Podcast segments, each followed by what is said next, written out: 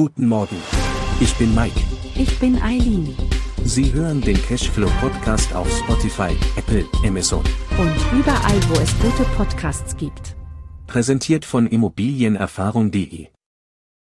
René Benko, der Schulabbrecher, der sich zum Immobilienmogul hocharbeitete, hat die Wirtschaftslandschaft Europas entscheidend beeinflusst.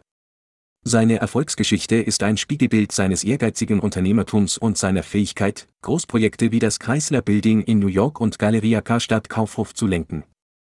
Doch sein Aufstieg war nicht ohne Kontroversen, darunter eine Verurteilung wegen Korruption im Jahr 2012 und Verstrickungen in die Ibiza-Affäre in Österreich. In dieser Folge erkunden wir die Höhen und Tiefen seines Lebens und seiner Karriere. René Benko, worum geht es? René Benko ist ein österreichischer Unternehmer und Milliardär, der in verschiedenen Bereichen tätig ist, darunter Immobilien und Einzelhandel. Er hat Aufmerksamkeit für seine Beteiligung an bedeutenden Projekten und Unternehmen wie dem Chrysler Building in New York, dem Elbtower in Hamburg und der Galeria Karstadt Kaufhof erregt. Benkos Signa Holding Benko hat ein komplexes Unternehmensgeflecht aufgebaut, das sich über mehrere Bereiche erstreckt. Die Signa Holding, sein Hauptunternehmen, beinhaltet verschiedene Geschäftsbereiche wie Signa Real Estate und Signa Viti. Darunter fallen wiederum eigene Bereiche wie Galeria Karstadt Kaufhof, Premium-Warenhäuser in Deutschland, zum Beispiel KDW, Oberpollinger, Alsterhaus und Online-Sporthändler Signa Sports United. Außerdem hält die Signa Real Estate mehrere hochwertige Immobilienprojekte und Entwicklungsprojekte. Dazu später mehr im Blick hinter die Kulissen von Benkos Firmengeflecht. PS, warum gründet man eine Holding?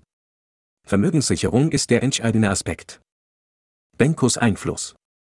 Benko ist für seinen geschäftlichen Scharfsinn bekannt, der ihn in der Lage versetzt hat, Investoren und Geschäftspartner für seine Vorhaben zu gewinnen. Er hat einflussreiche Netzwerke aufgebaut und ist mit vielen Politikern eng verbunden. In seiner Karriere war Benko jedoch auch mit Kontroversen konfrontiert, darunter eine Verurteilung wegen Korruption im Jahr 2012 und Verbindungen zur Ibiza-Affäre in Österreich.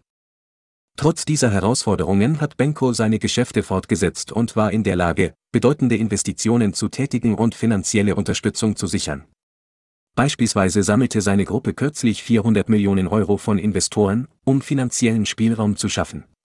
Zu den Investoren gehören namhafte Unternehmer und Unternehmerfamilien, die Benko offensichtlich von seinen Plänen überzeugen konnten, wie später im Handelsblatt Podcast Geldgeber und Netzwerk erwähnt wird. In jüngster Zeit hat Benko sich auch mit der Veräußerung einiger Vermögenswerte Kapital beschafft, darunter der Verkauf von Immobilien wie dem KDW in Berlin an die Central Group aus Thailand. Trotz der aktuellen Herausforderungen im Immobiliensektor, insbesondere bei Gewerbeimmobilien, scheint Benkos Signa Group weiterhin aktiv und einflussreich zu sein. Neuesten Entwicklungen und die Krise. Die aktuelle Nachrichtenmeldung der NZZ, nur 24 Stunden alt, wirft ein Schlaglicht auf die zunehmend prekäre Lage in René Benkos Signa Imperium. Die deutsche Tochterfirma von Signa, die Signa Real Estate Management Germany, hat Insolvenz angemeldet, nachdem die Gruppe in akuten Geldnöten steckte und Bauprojekte gestoppt wurden. Dies ist ein schwerwiegender Rückschlag für Benko und sein Unternehmen. Ursachen der Krise und Rettungsversuche. Die Ursachen für die Krise sind vielschichtig, einschließlich gestiegener Zinsen und kurzfristiger Schulden. Die Gruppe muss dringend frisches Kapital beschaffen, um die Bauprojekte fortzusetzen und auslaufende Kredite zu refinanzieren. Ein Stillhalteabkommen unter der Leitung des deutschen Sanierungsexperten Arndt Geiwitz soll das Vertrauen von Investoren und Banken zurückgewinnen und einen Restrukturierungsplan ermöglichen. Ein Blick hinter die Kulissen von Benkos Firmengeflecht. Die Signa Holding ist ein großes Unternehmen, das von zwei Familienstiftungen kontrolliert wird. Ein paar andere Personen und Firmen besitzen auch kleine Teile davon. Signa hat drei Hauptgeschäftsfelder. Erstens. Immobilien. Sie besitzen und verwalten Gebäude. Zweitens. Einzelhandel. Sie betreiben Geschäfte und Warenhäuser wie Galeria Karstadt Kaufhof. Drittens. Medien. Sie haben Anteile an Medienunternehmen, wie zum Beispiel einer Zeitung. Innerhalb dieser Geschäftsfelder gibt es verschiedene Teilbereiche und Marken. Zum Beispiel gibt es im Einzelhandel die KDW Group, die Luxuswarenhäuser betreibt, und im Immobiliengeschäft haben sie eine Auswahl an Luxushotels.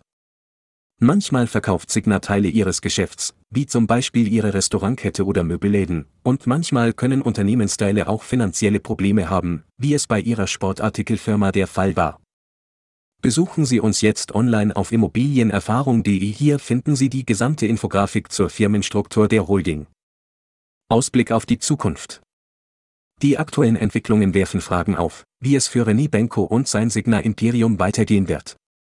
Die Zukunft seiner Immobilien- und Einzelhandelsbeteiligungen ist weiterhin ungewiss, und die Debatte über seine Rolle als Unternehmer und Milliardär setzt sich fort.